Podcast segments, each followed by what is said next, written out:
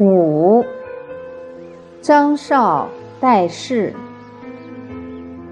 在汉朝时候，有个读书人叫张绍，他在太学里认识了另外一个朋友，叫范氏。他们一起学习，一起成长。后来离开太学。他们就相约两年以后的某一天见面。结果两年以后那一天，张少就跟他母亲说：“我们两年前约好了，他今天一定会来。”因为两家相隔几百里，所以他母亲不相信。不过张少。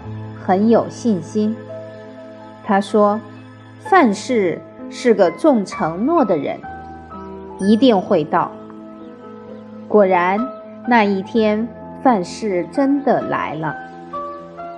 后来张少病危，就跟他的太太说要告知范氏，说他一定会全心全力照顾他的家人。张少去世以后，正要安葬，因为范氏还没到，所以如何安葬好像都不能做主。后来范氏赶到了，棺木才顺利葬下去。